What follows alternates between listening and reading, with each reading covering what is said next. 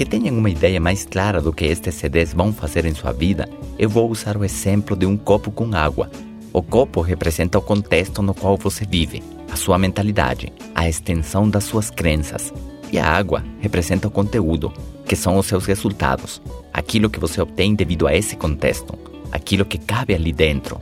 Imagina que derramamos um garrafão de 20 litros nesse copo. O que iria acontecer? Iria derramar, porque o contexto é pequeno demais para suportar a quantidade de água ou esse conteúdo que estamos jogando em cima.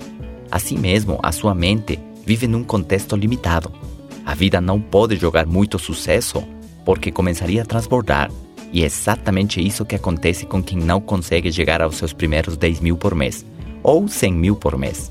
Primeiro, que para muitas pessoas, segundo seus sistemas de avaliação e a sua balança mental, isso é impossível de se conseguir. Já desde esse momento, para aquela pessoa vai ser impossível mesmo ter um resultado econômico desse tamanho. Já para outros até seria possível, mas eles batem tanto, patinam tanto e se torna uma tarefa tão esgotadora que acabam desistindo. Simplesmente não descobriram o como. Faltou plano, disciplina, estratégia e, sobretudo, persistência. Algumas pessoas poderiam até conquistar esse nível de ganhos e de uma hora para outra perder tudo. Lembram do número 2, onde eu menciono que quem ganha na loteria ou heranças acaba perdendo tudo para ficar com a quantidade de dinheiro mensal com a qual o seu inconsciente está acostumado a lidar?